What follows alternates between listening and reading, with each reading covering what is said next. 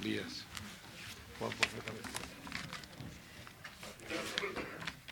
Buenas tardes y bienvenidos a todos en esta tarde filosófico-política. Presentamos hoy el octavo seminario de filosofía con el título La filosofía política republicana. Quería decirles una palabra nada más sobre el formato de, este acto cultural. Quizá una de las obligaciones de, de una fundación privada como esta es identificar las necesidades, intentar de alguna manera segmentar la sociedad en, diferentes necesidades y tratar también pues proponer formatos que atiendan esas necesidades. Y sin mencionar ahora actos que hemos puesto en marcha en los últimos años como el de poética y poesía y poética narrativa y aparte por supuesto de las conferencias públicas que habitualmente organizamos en la fundación los martes y los jueves hemos también puesto en marcha en los últimos años la, eh, formatos más específicos como el de las aulas abiertas, que tiene una parte dedicada a profesores de instituto que pueden obtener los créditos que, deben ir adquiriendo a lo largo de los años para progresar en su carrera académica. Eh, esa combinación, por tanto, de sesión cerrada para los profesores de instituto y sesión abierta para todo el público culto interesado, y finalmente también estos seminarios de filosofía que se componen de dos conferencias abiertas que tendrán lugar, eh, en este caso hoy, martes y el próximo jueves a las siete y media, y un acto cerrado eh, el próximo viernes, con que el, profesor invitado se reunirá con otros profesores que él ha designado y con los que le gustaría discutir el tema que, que hoy nos trae el que antes he mencionado, la filosofía política republicana. Por tanto, en estos dos formatos se trata de combinar el elemento cerrado y el elemento abierto. El elemento cerrado especialmente destinado a ese público que antes he designado de segmentado y otro abierto para todo el público eh, culto interesado en las actividades que organizamos. La filosofía política republicana acoge, digo, es un título que acoge las dos conferencias que eh, están previstas para hoy y para el próximo jueves. La de hoy, Razón Republicana, Democracia y Virtud Cívica, y la del jueves, la estructura social de la libertad eh, republicana. El próximo viernes este debate eh, se prolongará, como digo, en, a puerta cerrada y intervendrá, entre otros, el profesor Emilio Lamo de Espinosa, que, al que le agradezco que, haya querido participar y eh, reaccionar a las tesis del profesor Giner con otra conferencia suya, como reitero, que de, carácter cerrado, que servirá para animar y alentar el debate el viernes por la mañana. Y la idea que preside este formato es la de, eh, por supuesto, proponer dos conferencias y al mismo tiempo tratar de generalizar en el, en el ámbito de las ciencias humanas la discusión entre pares, porque en, el ámbito continental es muy frecuente la eh, conferencia magistral, que por supuesto es, es algo legítimo y que debe subsistir, pero quizá no sobre la generalización de esos hábitos de discusión entre pares, la discusión académica de un profesor con aquellas personas que él haya querido designar para intentar mejorar un trabajo en marcha o unos, materia que es objeto de su investigación y que debería, ese es el, por lo menos el designio de este formato, enriquecer esa investigación cuyo resultado final último sería la publicación en algún momento de eh, ese debate enriquecido por eh, ese, escrito enriquecido por el debate. No quisiera eh, prolongarme mucho en la enumeración de los méritos del profesor invitado de hoy, Salvador Giner.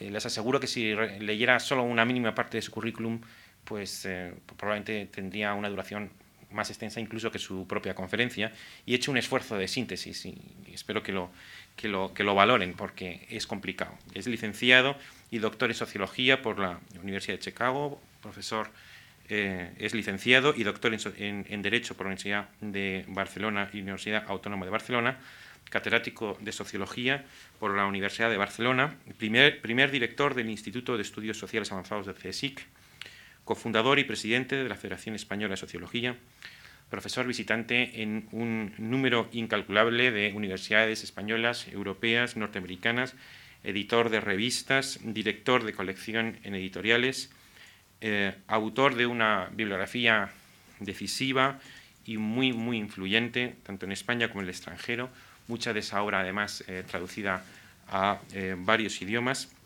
Simplemente por citar algunos de los libros que han sido editados o reeditados últimamente, el Diccionario de Sociología, reeditado en 2003, en el mismo año también la, la revisión de su clásico Teoría Sociológica Clásica, poco tiempo después su monografía Carisma y Razón. Actualmente es presidente del Instituto de Estudios Catalanes. Es para nosotros un privilegio y un honor contar con su presencia y también con la de ustedes. Gracias. Muchas gracias. Muchas gracias, Javier. A todo el mundo, buenas noches. Bueno, ha sido un placer que la Fundación Juan Mar me haya invitado, que me Javier Gómez me haya invitado y, y Lucía Franco, subdirectora de la casa, haya me haya estado muy pacientemente y con mucha, con mucha gracia, si puedo decirlo de esa manera, eh, ayudándome a orientarme a lo, que, a lo que voy a hacer. Es bastante sencillo, déjeme decir gracias por haber venido. es una tarea sencilla, es una tarea... Eh, yo he tenido siempre debilidades de tipo filosófico desde el punto de vista de la sociología, soy sociólogo, lo llevo con resignación, son esas cosas. Un catalán, sociólogo, es terrible, la vida ha sido dura conmigo, pero bueno, soy amigo de Elías, cual, Díaz, o que seguro que me cuidará si me equivoco, ¿eh? me haces así con el dedo. Y, bueno, no ha ido mal. Eh, haré una confesión personal muy breve. A mí la, la orientación eh, filosófica republicana hace mucho tiempo, que desde el año 63-4, que soy discípulo de Hannah Arendt, pues eh, me lo explicó ella en clase y me convenció bastante de que era una posición interesante y desde entonces la he mantenido. Es una filosofía política, yo no soy filósofo político, soy menos sociólogo, pero mm, habiéndome interesado desde el principio eh, por lo que podríamos llamar sociología normativa, no solamente descriptiva analítica, sino que creo que la sociología tiene una carga moral, pues me interesó una actitud, una, digamos, una orientación de tipo normativo moral. Ese interés eh, me llevó de la mano de Hannah Arendt, que me di cuenta que me pareció como una especie de, si puedo usar la expresión, no, no quiero decir que me convirtió, porque no me gusta la expresión, pero me convenció de que era una eh, manera de ver el mundo, la vida social, eh, el tejido de la sociedad, la urdimbre de la sociedad, de una forma interesante. Y bueno, ahí estamos en eso. Y después he, observado que en nuestro país, en, hace unos años, eh, para decirlo de una forma coloquial, se ha puesto de moda el republicanismo, que es un como enfoque filosófico político, mm, que esperemos pues que las cosas se vuelvan a su cauce y que es el de la normalidad y de, es una tradición importante. Entonces, eh, cuando Javier Goma tuvo la amabilidad de invitarme, pensé que podíamos hablar de, de, este enfoque y lo que voy a hacer es, mm, creo yo, como he dicho antes, bastante sencillo. Yo voy a intentar en dos partes, una hoy, suministrar eh, los materiales o los que yo creo que son materiales necesarios para elaborar una teoría general de la democracia desde la perspectiva de, la posición llamada en filosofía política y moral republicana y analizar las, la validez de esas posiciones, de esos postulados, de esa manera de ver el mundo político, social y moral a la vez, o sea, político, moral. Se hace un intento de hacer filosofía moral política, ¿eh? moral política. Eh, he puesto ese título al prólogo de la, de los orígenes del totalitarismo que está publicando cualquier día, me parece, eh, Alianza Editorial, mm, la filosofía política moral de moral política, perdón, de Hannah Arendt, eh, combinando esas dos expresiones. Eso es lo que voy a intentar hacer hoy.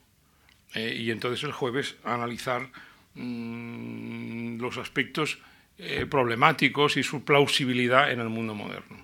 O sea, la, mi intervención de hoy, la charla de hoy será más teórica que la del jueves, pero una no existe sin la otra, mm, porque mi estrategia va a consistir en presentar hoy los apostolados básicos del republicanismo como visión moral política y mm, analizar luego las dificultades de su puesta en vigor, sus eh, contradicciones internas, la, si, esta, si es convincente, qué tenemos que hacer o qué no tenemos que hacer ante una filosofía política que me parece la menos, eh, la, más plausible, la más aceptable de las que hoy en día prevalecen en el mundo.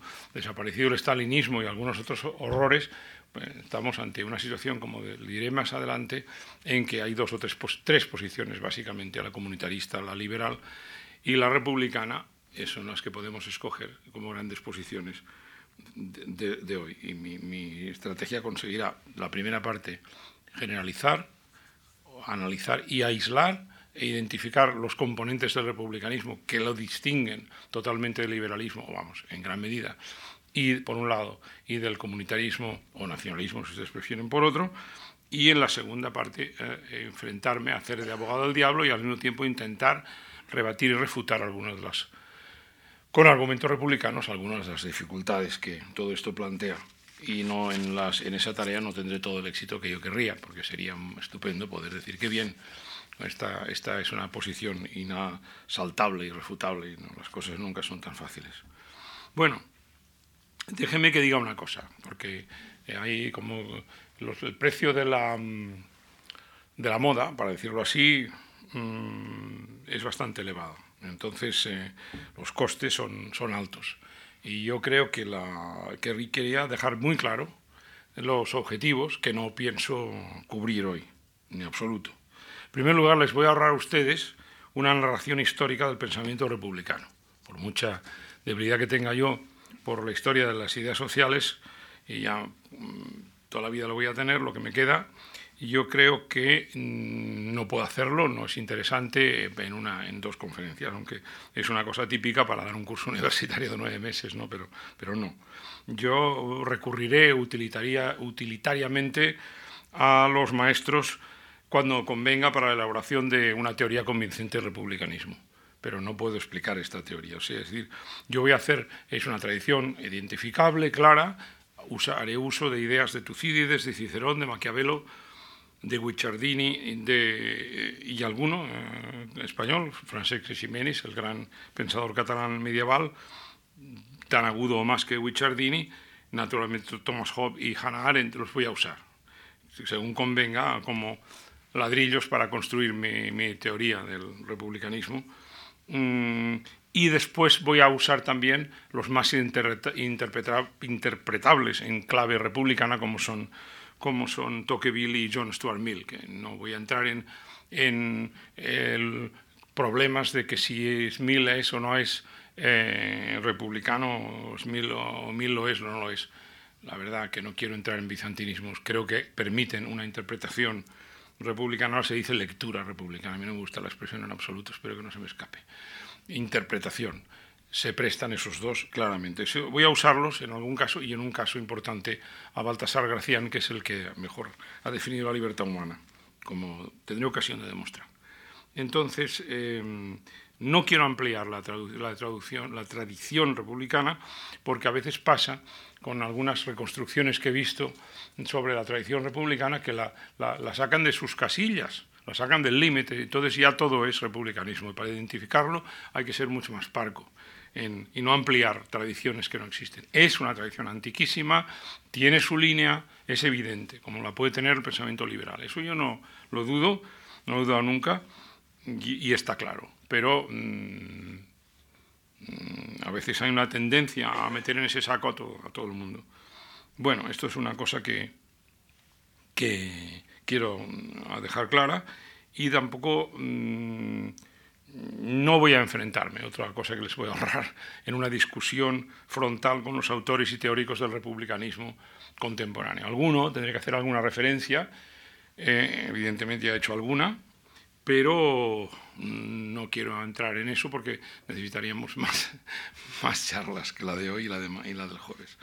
Entonces, eh, y también quiero decir una cosa, hablando de este tema, que la historiografía del republicanismo merece el más profundo respeto, pero es otro tema que no puedo entrar, sobre todo la escuela de Cambridge, la escuela contextualista llamada de Cambridge, de Pollock, de Skinner y de, y de Peter Laslett, en fin, es eh, fantástico, es todo un tema ahí están y sin ellos no tendríamos una construcción del pensamiento republicano como la que tenemos hoy.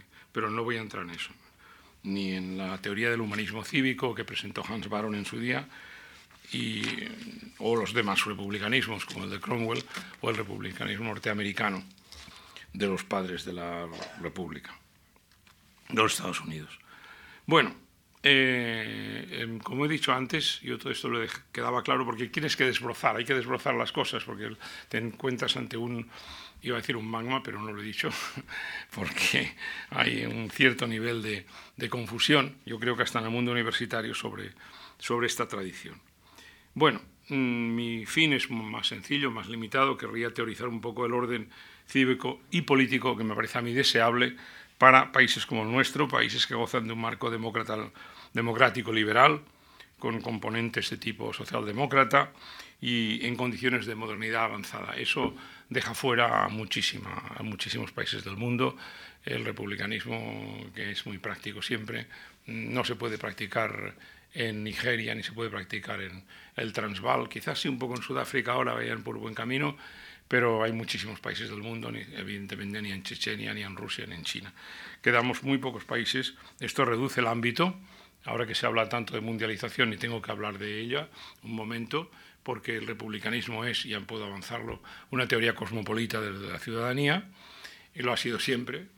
ahora, ahora, la última moda es hablar de mundialización. Claro, los republicanos eh, nos encanta. Digo, ah, pues sí, esto es lo que estábamos diciendo desde desde Sócrates. Pero bueno, el mundo es así. O como decía mm, Pío Baroja, el mundo es así. Entonces yo no, entro en el detalle. Eh, lo acepto y basta. Bueno, el republicanismo tiene pocos secretos, eh, como el liberalismo o el socialismo, con el cual está bastante emparentado, tiene mm, pocos secretos en el sentido de que parte de un postulado que es el postulado de ciudadanía. El postulado de ciudadanía es un supuesto inicial indiscutible en el, en el mundo de hoy. Entonces, ¿por qué es importante? Porque todos en el mundo somos ciudadanos. Y estoy refiriéndome a, estas, a esos países a los que me he referido, porque donde no podemos exportarlo, en donde no hay condiciones adecuadas para que, se mm, para que medre la, la politeia mm, democrática. Uso la expresión politeia con toda intención, es orden político, si ustedes quieren, sistema político. Eh, no sé por qué en castellano no, ha prosperado demasiado esa expresión. Se habla de la economía, pero no se habla de la política. Entonces decimos sistema político, el mundo es mucho menos sistémico de lo que, de lo que algunos querrían. Pero bueno, es igual. Eh, insistiré, soy bastante tozudo y seguiré usando la palabra politeia, que no quiere decir más que en, en politeía en griego, polity en inglés, que es la dimensión política del, del orden social. Bueno, el supuesto inicial indiscutible es la universalidad de los ciudadanos. Eh, es inconcebible en el mundo moderno que nadie no lo sea. Todo el mundo es ciudadano.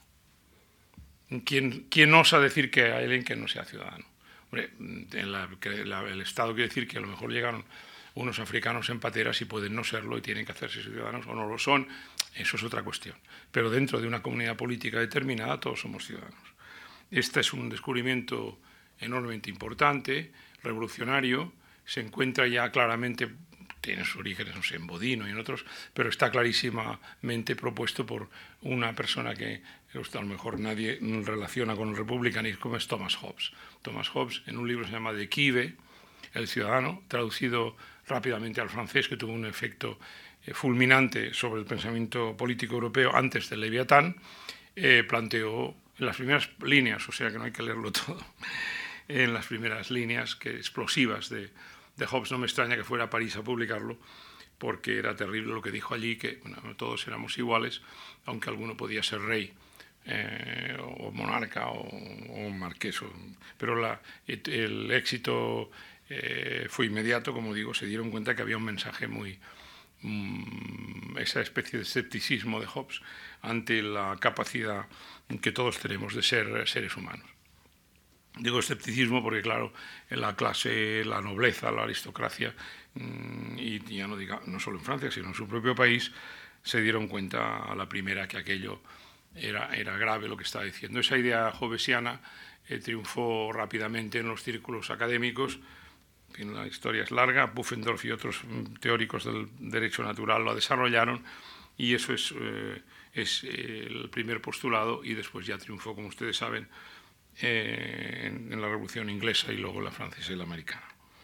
Eso es lo que podemos llamar el imperativo de ciudadanía. Es muy sencillo, como esas cosas que uno descubre, bueno, que te lo dicen y que es muy elemental, es un, hecho conocido y que no tiene discusión, pero lo que no tenía era precedentes en el siglo XVII. Nos afecta a todos y no a algunos. En el caso Aristóteles lo tenía mejor porque inventó el concepto de ciudadano, lo desarrolló diciendo sencillamente que el ciudadano es el que es capaz de gobernar y de ser gobernado, según las leyes, a la vez, pero claro, no planteó la cuestión de que había gente que no era ciudadano, porque lo identificó con cada politeia de, Grecia. Eh, generalizarlo a todo el mundo en una sociedad dada, grande y complicada como era en Francia, en Inglaterra, en aquel momento, mm, significa que todos tenemos derechos a derecho a gobernar y a ser gobernados. Eso quiere decir que es un ser que, quiere, que implica un deber ser eh, hay gente que todavía está preocupada por el problema filosófico de que cómo puede el ser implicar un deber ser. Bueno, en filosofía política, por lo menos en Hobbes, la cosa está bastante clara. Es un ser que implica un deber ser. Si tú eres ciudadano, tienes que ser gobernado y gobernar. Es lo que se llama tener una capacidad que compartimos todos para y a la cual le llamamos los republicanos desde hace mucho tiempo, que no cunda el pánico, por favor, la virtud cívica.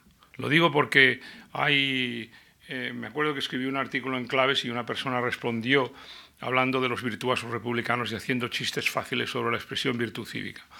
Si ustedes los hacen, pues me parecerá muy bien, porque ya estoy acostumbrado a que me tiren esos tomates, ¿no? Pero quiero decir que el, el, concepto de virtud cívica, que es absolutamente crucial al pensamiento republicano, es un concepto aristotélico modesto. No quiere decir que seamos santos, ni que el ciudadano sea angelical, pero que tiene la capacidad de la virtud en el sentido de Maquiavelo, uno de los grandes eh, pensadores del republicanismo, es la virtud, ¿eh? con acento en la U, es la capacidad que tenemos de gobernar y de ser gobernados y de hacer las leyes. Eh, unos más, otros menos, pero hay que suponer una especie de promedio.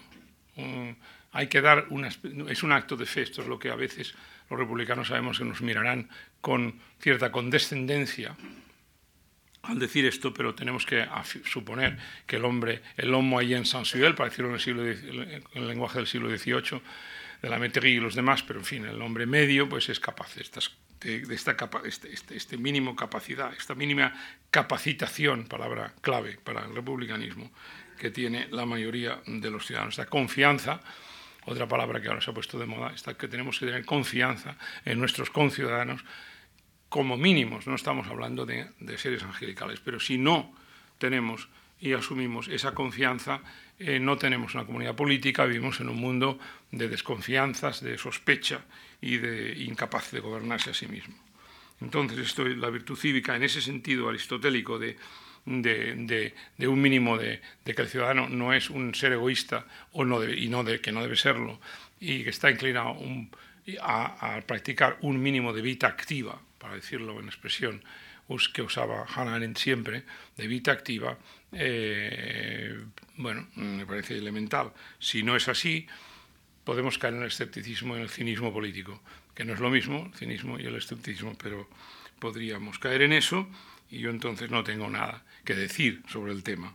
Pero si no hay un mínimo de, confianza en la capacidad de la gente en, en intervenir en la vida pública, en la esfera pública, Mm, en el debate, en la, en la, en la conversación, eh, lo que, en lo que podríamos llamar la,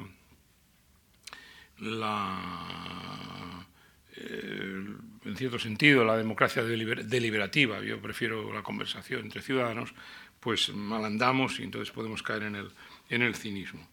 Eh, ya digo, estoy dispuesto a, aceptar cualquier cualquier escéptico que diga que pecamos de, pecamos de, ingenuos. Eh, esto es curioso porque eh, Hannah Arendt, cuando hablaba de vida activa, eh, hizo una lectura errónea de, Aristóteles, porque pensaba que el,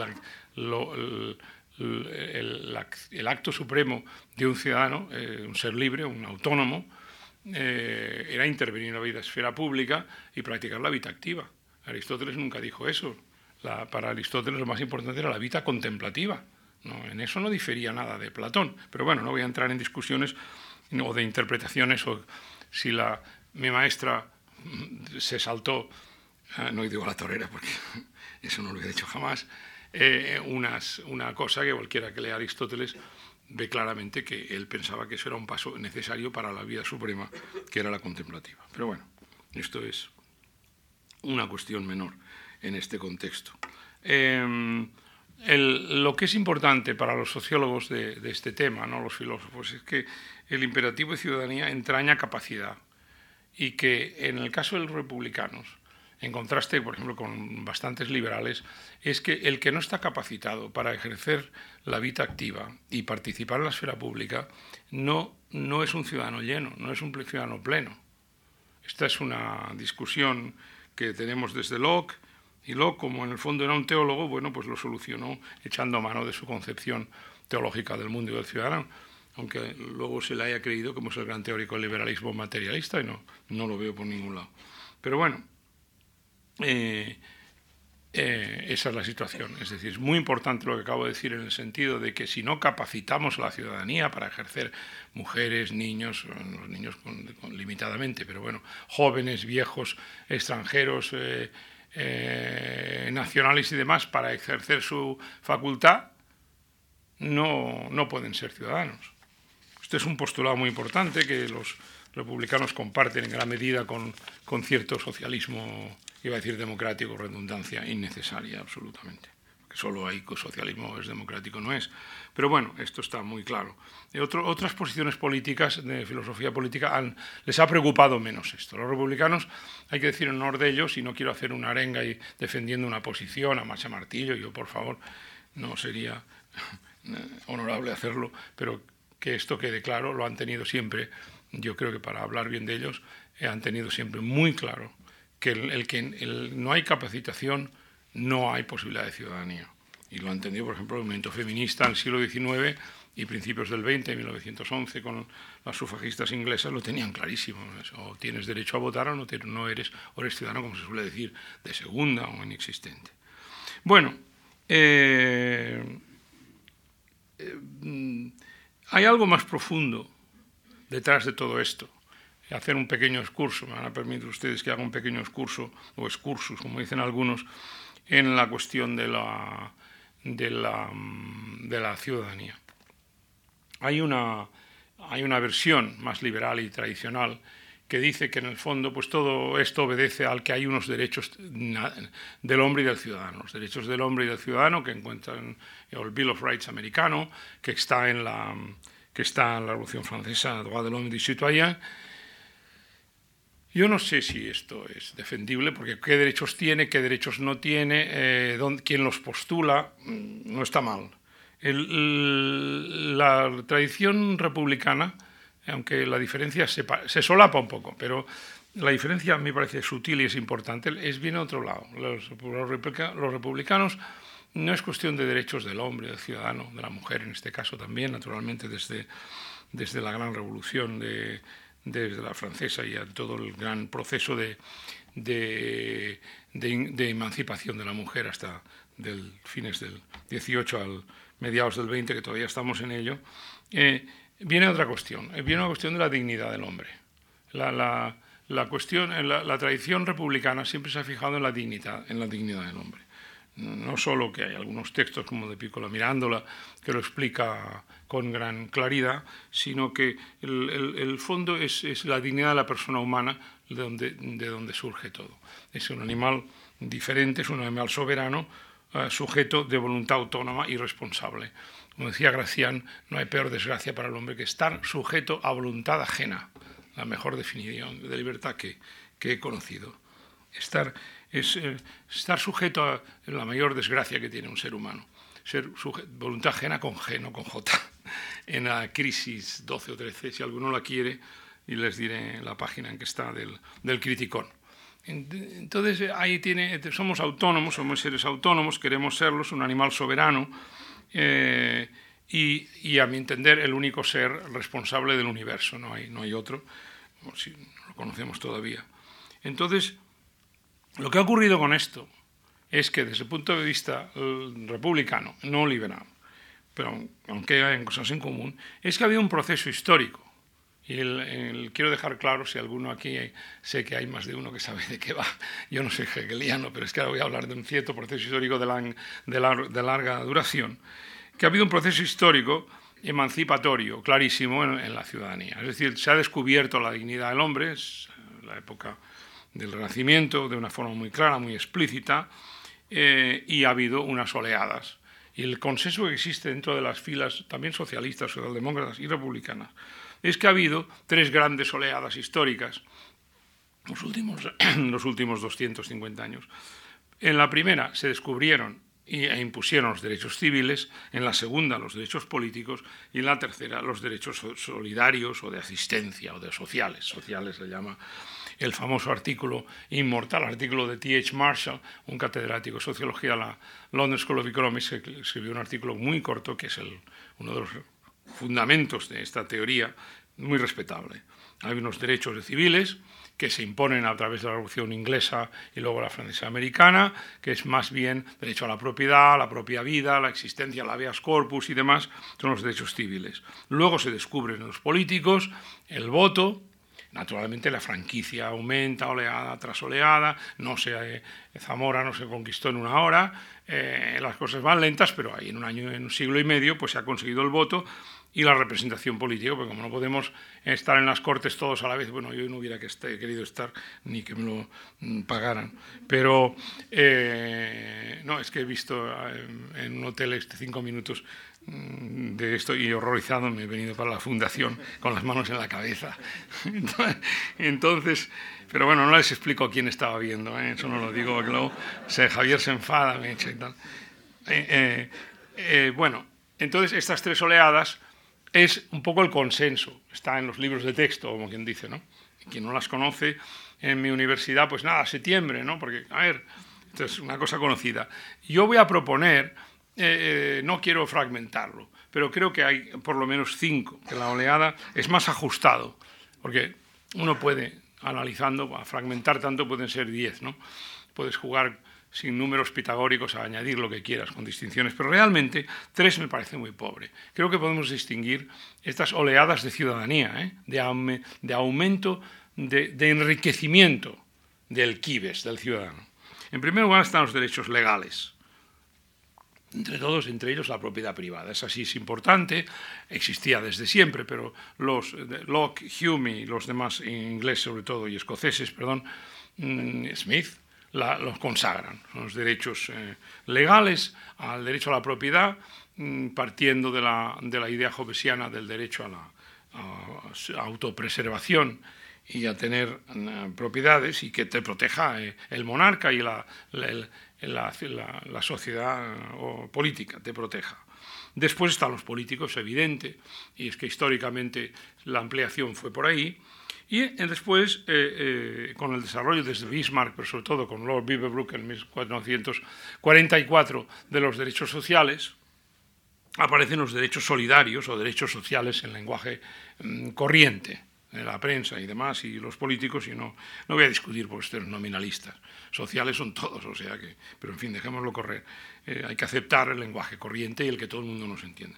Los derechos solidarios se descubren, como digo, en un proceso bastante largo, pero mm, se consolidan, sobre todo en Inglaterra y luego ya en el resto del mundo, en plena guerra mundial segunda, en el que eh, hay un Estado benefactor asistencial que se hace cargo de la solidaridad se hace cargo de, de alguna manera, de vehicular el altruismo, palabra inventada por un sociólogo en 1800, 1830. Digo porque todos pensamos en el, el, el, altruismo como una cosa, parece una palabra, como una palabra latina, antigua, que de viejo abolengo, ¿no? es muy nueva, eh, acuñada por, por Auguste Comte, 1930 y tantos, no recuerdo el año. Entonces, derechos solidarios. Pero es que se han ampliado. Ha seguido la oleada de Marshall, los tres. Hay tres etapas más. Nosotros ya hemos visto dos más. Hay otra de derechos comunitarios, sobre todo étnicos. Es decir, el republicanismo no se confunde con el comunitarismo, ¿eh? de eso hablaré dentro de un momento, pero sí es cierto que en nuestros países occidentales ha entrado una oleada nueva de derechos comunitarios, en los cuales las etnias, los idiomas, las identidades eh, religioso-colectivas eh, afirman tener los derechos. Eso lo sabemos muy bien en nuestro país, más que en otros, pero no, no somos tan diferentes, ¿eh? porque irlandeses también hay en, el Reino Unido, frisios en Holanda, y, o frisones, no sé, bueno, frisones creo que son los caballos, o sea que no digan que no lo, que no lo registren, esto no me acuerdo, frisios o frisones. comunidades mm, de, minoritarias a veces de una, de dentro de una etnia mayor, y algunos países, como el caso de Noruega, pues se puede llegar a separar de otro, el de Suecia, eh, con pretextos perfectamente respetables de, independencia o de identidad dialectal racial, no sé, porque vikingos son todos, ¿no? pero bueno, ya no entro en ese mundo, última Tule del norte, está lleno de brumas y no me pierdo. Pero bueno, hay esa afirmación, es virulenta en muchos casos, fuerte en otros, ahora resulta que los andaluces son una nación, lo cual, bueno, pues, aleluya y bienvenidos eh, a, la cacofonía universal. Entonces, eh, son los comunitarios, que además son reconocidos por las, eh, constituciones, hacen valer sus llamados derechos, y esa oleada nueva, Marcia no la tenía presente. Finalmente, em, hay otra más, por eso he dicho que yo veía aquí cinco por lo menos, que son los culturales. Lo último, el multiculturalismo que nos ahoga, amigos míos, ha encontrado aquí una, la afirmación de derechos culturales, que es lo último. Yo después de este no veo ninguno más, pero cualquier cosa ya no me sorprendería nada que ocurriera, cualquier susto, ya la espero mañana, que tenga que alargar la lista. Pero creo que acaba ahí, porque entonces ahora las comunidades eh, o religiosas o credenciales o que se, reclamen de algún, por ejemplo, los musulmanes, pueden constituir dentro de un país occidental una, una comunidad cultural. Esto ha, desencadenado en Inglaterra un debate importantísimo en, filosofía política que aquí no, o no, no es que no haya llegado, yo no, yo no me he enterado, seguramente habrá llegado algo, porque claro, los asesinos de, del, mes de julio en el metro de, Londres eran, eh, eran musulmanes de primera generación que habían nacido en Bedford, en, Preston, en Lancaster, en sitios así, como habían nacido y crecido en Inglaterra. Entonces su identidad eh, étnico-religiosa, sus derechos culturales, su mundo, mm, era diferente del, británico. Es decir, el gran debate allí es cómo es, cómo es que esta gente, mm, siendo miembros de aquel país, eh, intentaron emular, pues si la palabra es esa, el desastre de Atocha no lo consiguieron por fortuna, pero iban por ese camino y ya sabemos lo que ocurrió. Entonces esto es un problema serio porque es el problema de la asimilación mm, de, los que viven en un país a la ciudadanía. ¿eh? He dicho asimilación, digo, pues hubiera algún error sobre lo que estoy diciendo. Lo digo porque a veces hemos llegado a este país a tal corrupción del lenguaje que palabras como integración se lleva un poco más, pero asimilación, yo que soy asimilacionista, eh, mm, parece que no se debe decir, no ofendamos a alguien y andamos con muchos remilgos lingüísticos. Entonces hay que insistir que una, buena república es una república de asimilados, eh, de gente que se ha incorporado plenamente a la ciudadanía. Si no, no hay fraternidad posible, que es la palabra más republicana de todas, no lo había hecho todavía. ¿eh?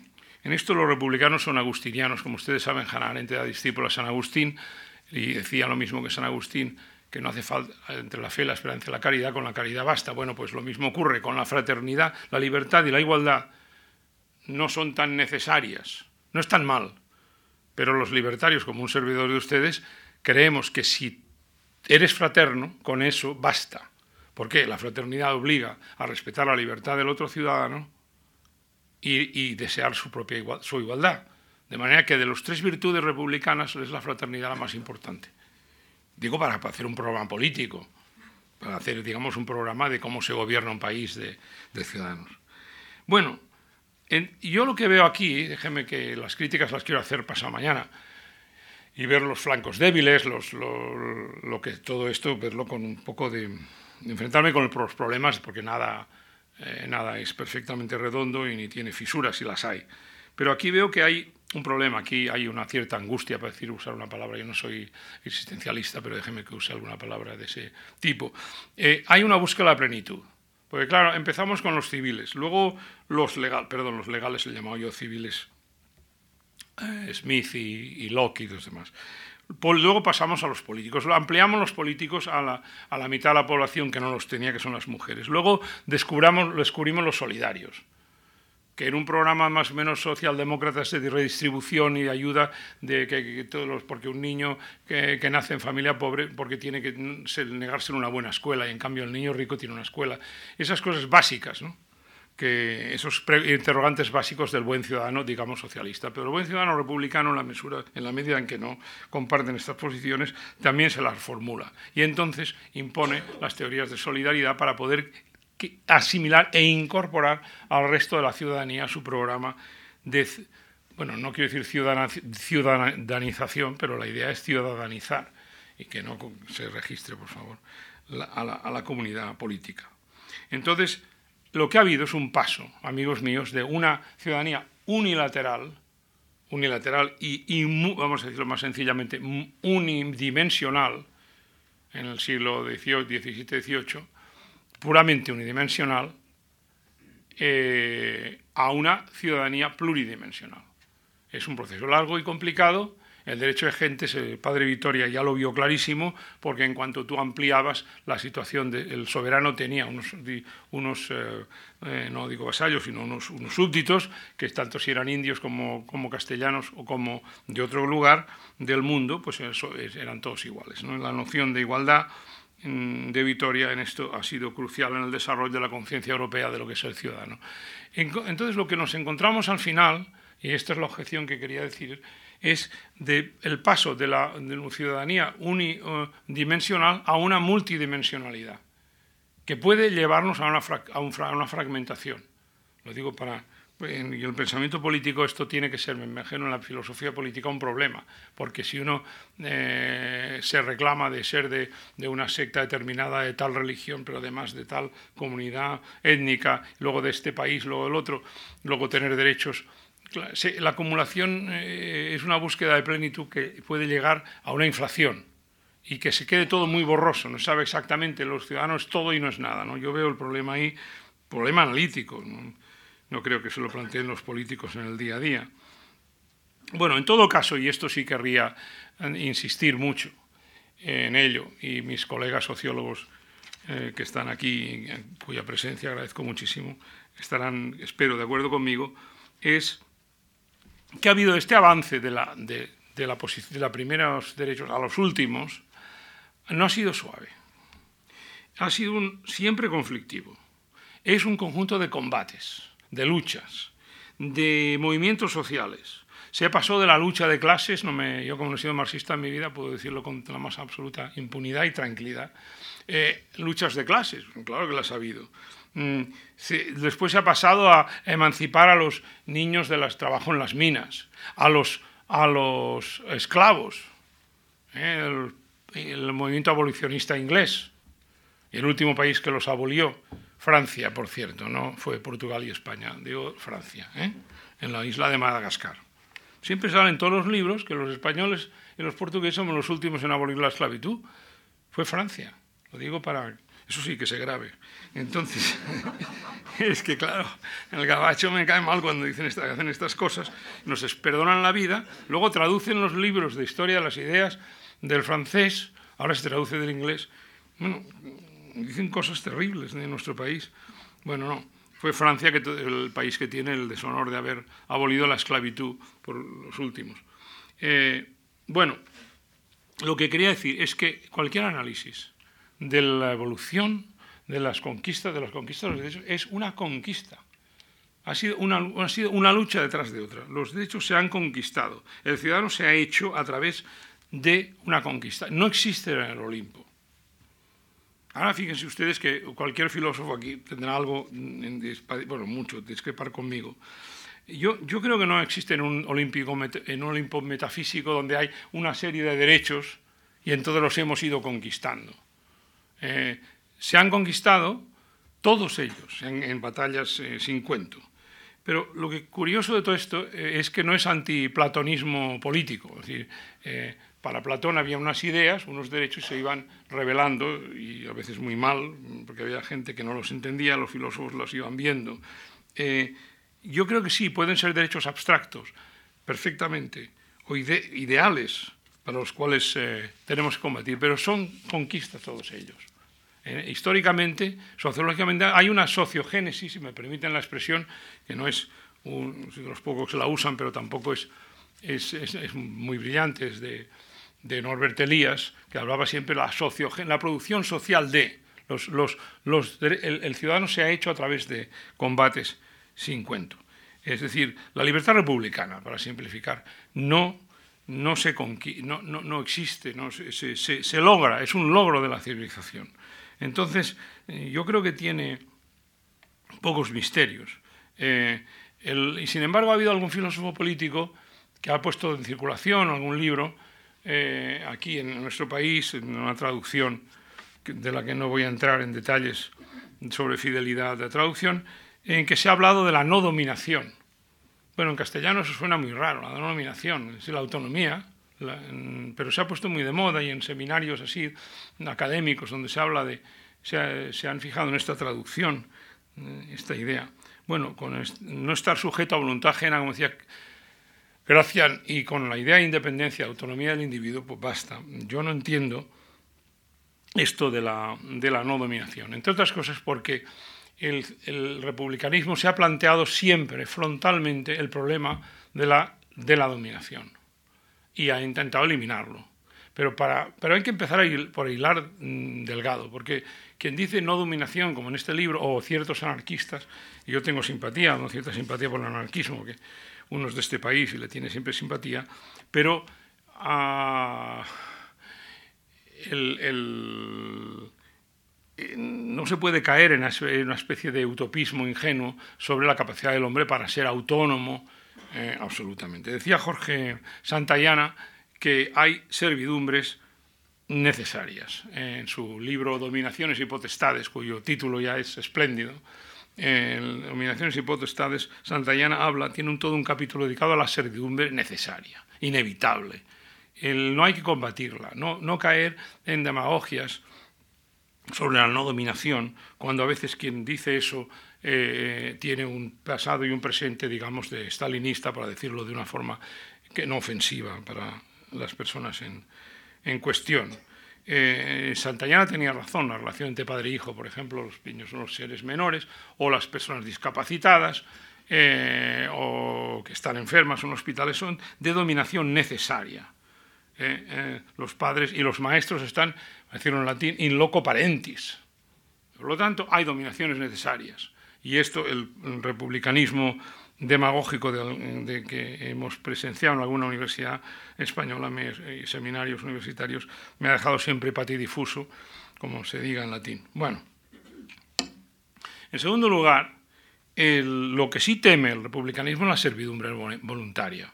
El libro de la sobre el Tratado sobre la servidumbre voluntaria me parece uno de los grandísimos hitos del pensamiento republicano eh, desarrollado por él y por su amigo Montaigne, eh, eso sí que es preocupante. Es un tema que yo no voy a poder resolver ni hoy, ni mañana, ni el viernes, porque es un problema antropológico muy serio. ¿Hasta qué punto el ser humano, es la pregunta que se hace Etienne de la Boétie, eh, ¿cómo es posible que a la gente le guste que le manden? Yo no soy fetichista, es uno de los poquísimos sitios que he visitado en mi vida, ha sido la, no la tumba, la casa de la Modesí. Hasta ahí no llega la tumba, no, pero en un pueblo, en Sagla, por indicación de Montaigne, leyendo a Montaigne, sabes dónde está la casa de su amigo. Perdón. por la extraordinaria importancia de, este brevísimo tratado, que es el Un Santiamén, porque es cortito. Entonces, esa es una pregunta que no vamos a poder contestar. Entonces, es un problema gravísimo, porque si es así, realmente, perdón, aunque en sí deja entender que, no todo el mundo es así, pero mm, realmente es preocupante si realmente nos gusta ser serviles o dejarnos manipular, si yo por los medios, y hablaré de la servidumbre mediática inspirado en la Boesí el jueves, eso es un tema que no voy a poder, que vamos, de estos que te quitan el sueño, porque si es verdad, la situación, el, ciudadano, el kibes republicanos, tiene sus límites. Pero bueno, quiero indicarlo porque me parece que es una de las cosas que teme la concepción de la libertad republicana. En tercer lugar, lo que aspira a la libertad republicana es a la autonomía cívica, lo que yo he llamado la autonomía solidaria. Lo que no ha resuelto el liberalismo, eh, hablaré de esto dentro de un momento, eh, lo que no ha resuelto el liberalismo es la cuestión de la solidaridad. Entonces, en cambio, el republicanismo lo tiene muy claro. El republicanismo es una teoría de la solidaridad. Si ustedes quieren, de la fraternidad. Pero desde el primer momento, el, republicano es, como decía Maquiavelo, un patriota, no un nacionalista. La distinción, yo, eh, si la tengo que hacer varias veces, la haré, porque el nacionalista no es patriota. El patriota no tira un papel al suelo, porque es la responsabilidad cívica es no tirarlo. Procura que su país sea habitable. Procura que haya, no practica la cale borroca. En cambio, un nacionalista puede hacer cale borroca. Creo que la distinción es fundamental. Es un poco arcaica en el sentido que el patriotismo es una palabra antigua, pero el patriotismo, el patriotismo es una conducta cívica. El nacionalista puede cometer los más horrorosos crímenes en nombre de su, de su de ese carisma atroz que atribuye a su tribu. Lo vemos cada día. Puede hacerlo de Atocha o cualquier barbaridad. Entonces, en nombre de una comunidad, de una especie de eclesía, para decirlo así, la UMA islamista o lo que sea, ¿no? porque como tienen el carisma es peligrosísimo, eh, es necesario pero peligroso, porque cuando atribuyo poderes mágicos a cualquier entidad, aunque me la haya inventado yo, o, pues me convierto en un ser, eh, sumamente peligroso. Eh, porque traslado mi responsabilidad moral a entidades agresivas y destructoras. bien, entonces aspira, es patriótico, en el sentido que aspira a un ser autónomo que es solidario, que es fraterno, porque si no, no es. Es decir, eh, eh, eh yo creo que queda bastante claro que es una concepción que no, son, que no estoy helando demasiado delgado, porque es muy diferente de los desintereses soberanos que tiene el liberalismo clásico. ¿Eh? Esto es una idea de individualismo mm, del liberal, tiene otro énfasis.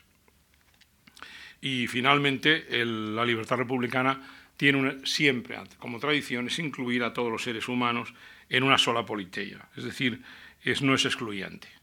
Aquí hay un problema, lo tenía Maquiavelo, lo tenía Guachardín, lo tenía Ximénez, el gran pensador eh, no sé si era de Gerona, de Lérida o que trabajó en, Valencia. Algunos, más pregunto sobre Ximénez, menos, pues se llamaba Ximénez, quiere decir Jiménez, ¿eh? en catalán traducido debería ser uno que venía de fuera con ese nombre.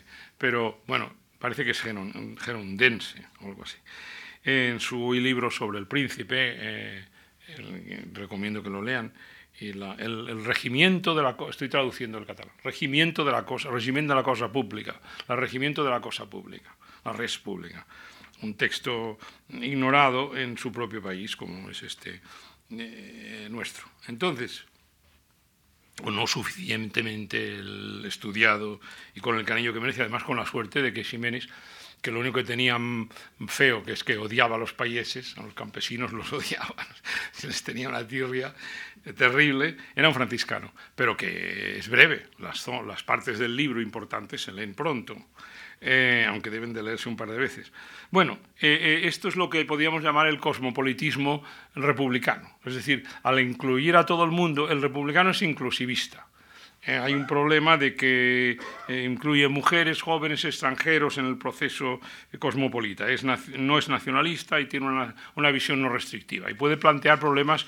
yo he leído alguna cosa entre turbulencia y turbulencia. Estaba leyendo una cosa que decía Michael, eh, ¿cómo se llama? Walzer sobre este tema y decía que el, uno de los problemas, él es un, profesor americano de izquierdas, dicho por él, por left wing, no sé qué, y decía que el problema es la que se diluya todo esto, porque tú vas acumulando eh, con, más capas y más capas al, ciudadano republicano y claro, se, se, hace muy complejo.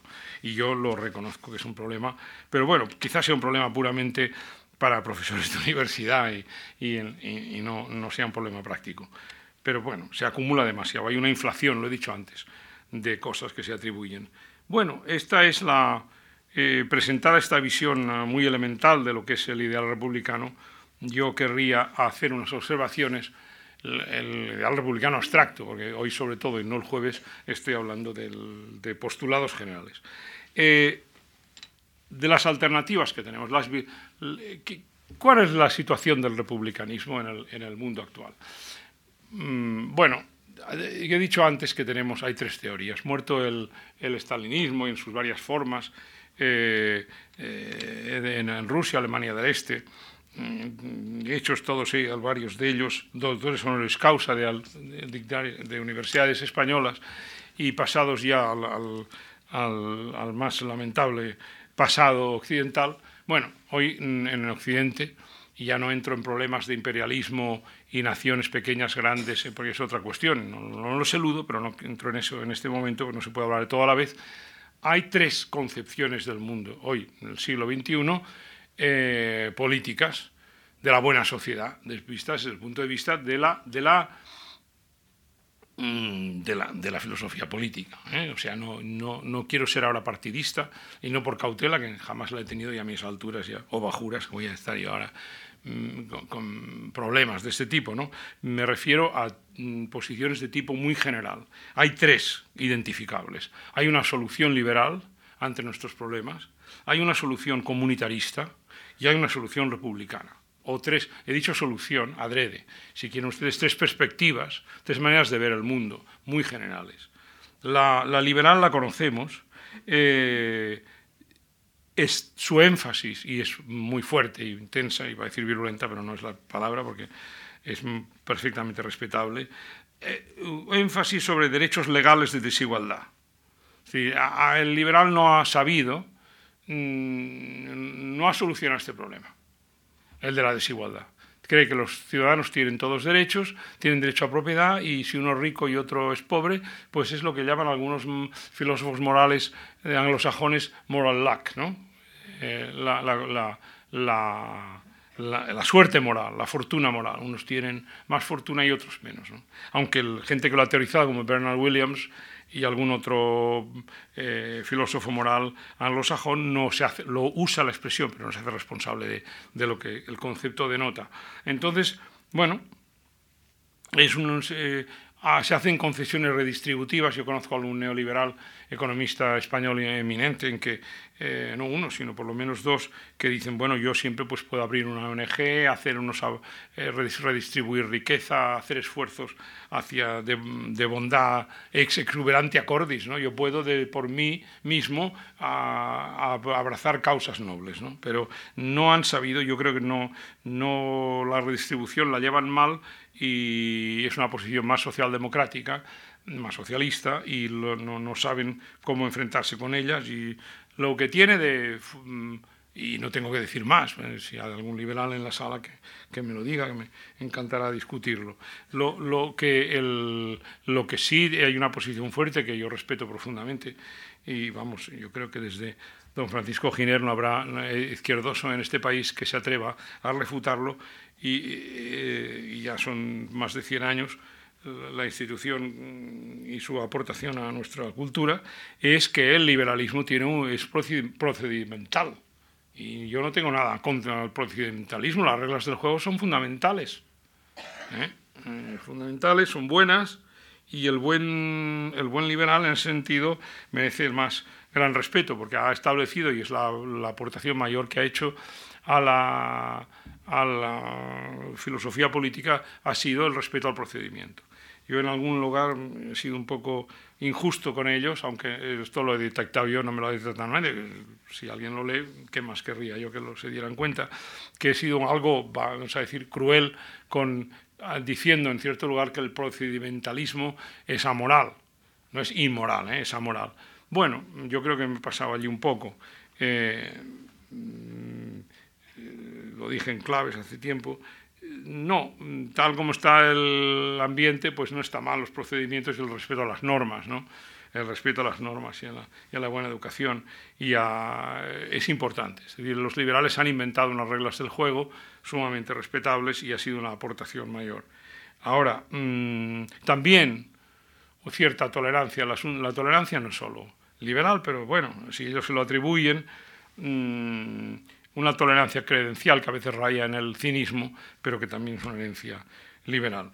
Entonces, eh, eh, ese es el problema. Yo creo que eh, el liberalismo se basa esencialmente en, preferencias individuales y que no ha superado eso. Luego hablaré de esto cuando compare las tres visiones. La segunda visión, la segunda visión es la solución comunitarista, que es la que tan en boga está, está eh, sobre derechos comunitarios, su énfasis, eh, sobre especialmente los étnicos y se puede, bueno, no quiero, no quiero eh, simplificar, pero se concentra mucho en el nacionalismo, se, se, atribuye, es un carisma neotribal el que carga sobre la nación, eh, no sabe algunas veces dónde empieza ni nada, y algunos, para complicar las cosas, porque el mundo social es, algunos de estas, algunas de estas atribuciones pueden ser transnacionales o casi cosmopolitas. El caso de los católicos es muy interesante en que tienes iglesias, ellos dicen universal, pero en fin, pueden tener representantes en varios países, como en el caso de Polonia, Baviera, Navarra, eh, tienen zonas fuertes, zonas menos fuertes, hay iglesias transnacionales. Bueno, es una forma de cosmopolitismo que ha sido estudiada por algunos sociólogos de la religión que es muy interesante. Pero mm, la concentración fuerte está sobre el nacionalismo. Eh, y es lo que ocurre, aunque, bueno, y hay otros ejemplos. Eh, ahora el caso del, se puede hacer que un continente, un subcontinente, como es el caso de América Latina, pues se diga que tiene también cierta entidad, eh, si sobre todo tres o cuatro elecciones conducen a estos estados de populismo exaltado e irreal, pues muy bien, puede ocurrir eso, ¿no? Puede haber una especie de latinotarismo, tercermundismo, todo lo que ustedes quieran. O, hasta situaciones de confusión mental gravísimas, como ha ocurrido, pues, qué sé yo, en la Sierra de la Candona, con, el, con, mucho turismo intelectual, por cierto, de europeos que han hecho turismo político para ver qué ocurría en, en, en la Sierra de la Candona, pero y ahora se ha pasado eso rápidamente, pero ya volverá alguna moda pronto para que Le Monde Diplomatique pueda llenar de júbilo a sus lectores eh, con un nuevo descubrimiento de una nueva causa. Entonces, eh, de ese tipo. Son lealtades esencialmente comunitaristas que producen a veces, eh, digamos, la indignación del público. Eh, siguiendo con esto, hay otra, la solución republicana no es que sea la, la, panacea de nada, pero la tercera posición es la, la que he estado explicando hasta ahora, con un énfasis en la virtud cívica como capacidad de autonomía solidaria. El republicanismo solo se justifica si se legitima, si explica algún tipo de solidaridad. para el republicanismo, el soberano eh, que hace factible todo esto no es el pueblo, es la ley. Es fundamental. Eh, para hacer viable la solidaridad, la fraternidad, necesitamos normas. Es eh, de orientación normativa es de es, mm, son razones que el nomocráticas, no democráticas o no telecráticas. Y distinguimos entre nomocrático, que es el dominio de la ley, y telecrático en el sentido de que hay una serie de objetivos que hay que conseguir, que sea el socialismo eh, del siglo XXII, con la victoria de, qué sé yo, el, aparato de un partido político sobre el resto del pueblo, imagino, una solución.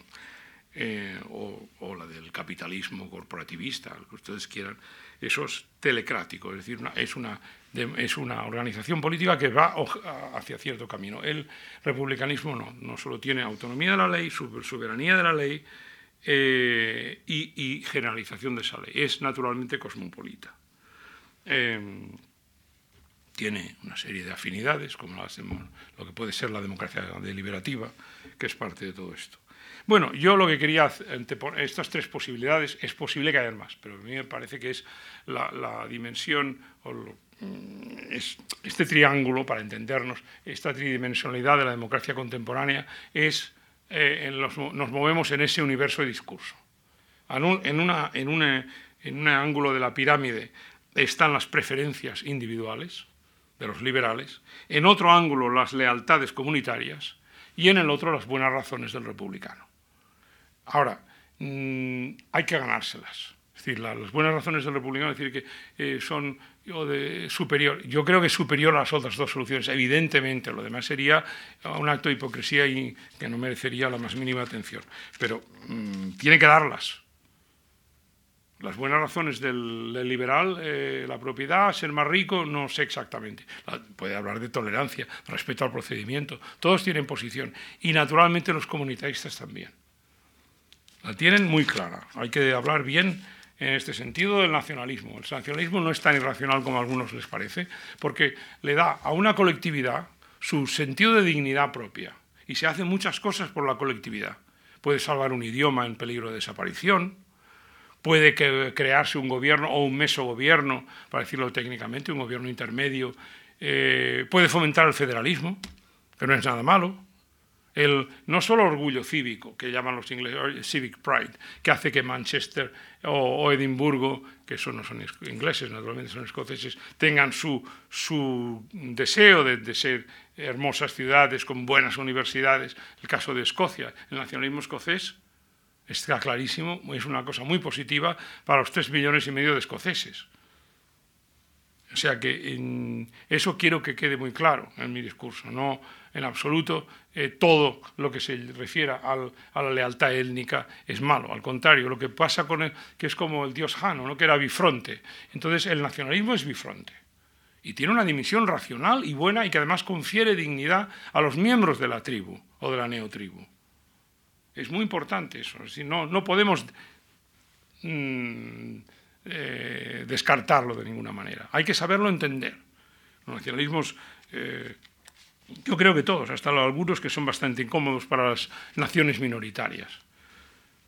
pero en, a la postre, de ese triángulo, esas tres dimensiones, la que tiene posibilidades de cosmopolitismo, la que es más racional y que se adapta mejor al mundo contemporáneo, a las necesidades del mundo contemporáneo, como intentaré demostrar pasado mañana, me parece que es el, republicanismo. Yo querría, en lo que me queda, que es muy largo por lo que veo y no quiero aburrirles, pero hacer unas observaciones, aclarar algunas cosas que no he hecho aclarado hasta ahora. He dicho antes que la base del republicanismo era la virtud cívica. Bueno, eh, querría decir algo más. es lo que me he referido antes a la, a la fraternidad como virtud agustiniana parecida a la, a la caridad. No veo ningún problema de ningún género. Alguno, alguna colega mío, mm, no digo que me haya reprochado, pero ha dicho, bueno, hombre, esto es de origen cristiano. Bueno, ¿y a mí qué me importa? Me parece muy bien. Tengo inconveniente. Los, no confundamos el pedigrí con lo que dicen las cosas. ¿no? Como las cosas en sí, es posible que esto tenga un origen un origen cristiano, la fraternidad mm, eh, es, es, fundamental y nos lleva a un derecho a la solidaridad en el caso del republicano que no está en el programa liberal o que en el programa comunitario se diluye hacia la propia comunidad. Aunque uno, el comunitarista, diga, no, es que yo primero tengo que ayudar a los judíos porque soy judío o a los catalanes porque soy catalán o lo, que sea, ¿no? a, mi, a mi etnia y después ya universalizaré todo esto. Bueno, una cosa es lo que diga y otra es el programa político concreto de, esa, de conducta que, lleva cada uno. Mm, en cambio, el republicano tiene esto como postulado principal. No se deriva de, sino que en la filosofía política eh, republicana es, un, una cosa fundamental. Adentrándome un poco en lo que en la segunda parte en la que tendré que hablar pasado mañana, yo creo que esto plantea problemas estructurales desde el punto de vista, digamos, más sociológico. Pues claro, la raza humana es heterogénea. No somos todos iguales, no tenemos todas las mismas virtudes, ni la misma intensidad, ni podemos todos estamos en condiciones todos de participar en la vida política, ni podemos estar todos política cívica de nuestro barrio, de nuestra ciudad, de donde sea, o de nuestro partido político, sindicato, todo. Eh, tenemos muchas ocupaciones privadas, estamos agobiados por ellas y no, no mm, una cosa es hacer un discurso fraterno y otra es tener que practicarlo. Esto es una cuestión que ha planteado algunos eh, filósofos políticos, han sabido planteársela seriamente. Eh, aparte de eso hay otra cuestión. Esa primera dificultad mm, intentaré hablar dentro de un par de días. Pero hay otra cuestión que es que la sensibilidad que cada persona tiene hacia estos problemas en una politeia determinada, en un país determinado, varía mucho. Somos heterogéneos. Hay gente más preocupada por la vida pública, por la causa pública, como se decía, como decían los liberales españoles del siglo XIX, hablaban de la causa pública que es una expresión muy bonita. Em, claro, mm, eso significa, y sospecho, que se va decantando a través del tiempo lo que podemos llamar una clase cívica. No, yo creía que iba a irritar a bastante gente cuando usé esa expresión en un librillo mío que confeccioné con Victoria Camps y dije, bueno, vamos a ponerlo de clase cívica. Es decir, hay una clase más preocupada, hay una intensidad mayor de solidaridad. Y esto es lo que llamamos clase cívica, pero no pasó desapercibido, me parece muy bien, que quizá lo merezca, pero parece que es una noción ah, polémica. Y siempre lo he pensado y me quedo solo pensándolo, ¿no? Porque en cuanto hablas de que hay una clase cívica, como se habla de que hay una clase política, y lo hay, porque los politólogos estudian las formas de dominación de la clase política, su monopolio su monopolio de, del poder o su, la ley de bronce, es un metal ¿no? del hierro, creo que es de la oligarquía, esas cosas que hacen los politólogos de estudiar las clases que se eternizan en la poltrona. Entonces, mm, estudiamos la sociedad, no todo el mundo tiene no solo las posibilidades, sino la intensidad de preocupación de la vida pública, de la cual creían algunos, por ejemplo, algunos republicanos norteamericanos, como se ha demostrado hasta la sociedad en Estados Unidos nació había dos corrientes, la liberal y la republicana, a veces solapándose, y muy distintas la una de la otra.